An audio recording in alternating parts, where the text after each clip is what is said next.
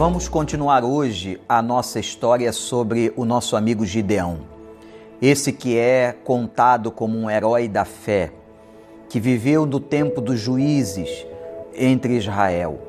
Nós vimos ontem como Israel desobedeceu novamente a Deus. E Deus levantou como instrumento de juízo a tribo de Midian e algumas outras tribos do sul da Palestina que foram perturbar a vida de Israel. Eu quero ler para você hoje os versos 3 a 6 do capítulo 6 do livro de Juízes. Preste atenção no que está acontecendo agora, nesse momento em que Deus levanta os midianitas como instrumento de juízo.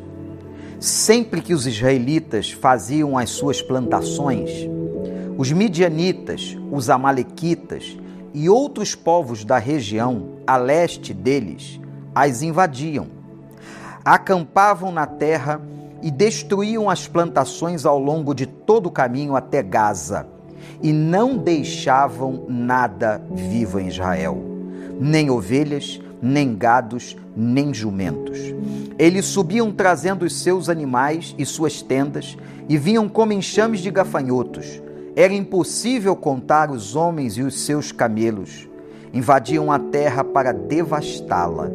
Por causa de Midian, Israel empobreceu. Empobreceu tanto que os israelitas clamaram por socorro ao Senhor. Que coisa impressionante! O juízo de Deus através da vida dos midianitas, dos amalequitas e de outros povos do sul da Palestina, veio perturbar tanto Israel que quando eles atacavam, a Bíblia diz que eles não deixavam nada vivo. Eu quero que você guarde no seu coração. Quando o inimigo tenta te destruir, é para não deixar nada vivo na sua vida. Nada vivo.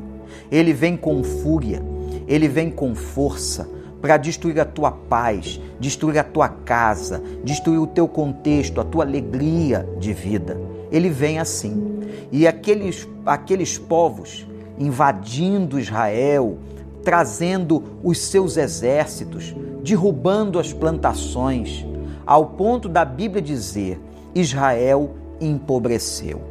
Aí você vai perguntar, mas pastor, Deus permitiu? Por que, que Deus permitiu? O que está acontecendo? O que vai ser do povo chamado de Deus num contexto como esse?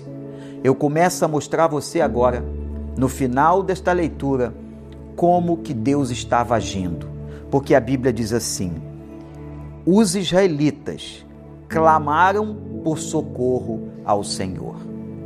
Irmãos e irmãs, você que me ouve agora, às vezes é necessário nós passarmos um momento como esse que estamos passando, de pandemia, de dores, de sofrimentos, aonde parece que essa doença veio para não deixar nada vivo, mas é nessa hora que estamos orando mais, é nessa hora que estamos clamando mais. Deus às vezes permite que uma circunstância difícil aconteça para nos despertar a um momento mais íntimo com Ele de clamor e de oração. Deus estava agindo no meio de toda aquela crise, de todo aquele sofrimento, de toda aquela perseguição dos midianitas, o Senhor estava suscitando no coração do povo um desejo em estar na presença dele. E é isso que eu espero que esteja acontecendo com a sua vida hoje. A vida e a história de Gideão tem muito a nos ensinar. Deus te abençoe e amanhã continuaremos esta maravilhosa história sobre o tempo de Gideão e Israel.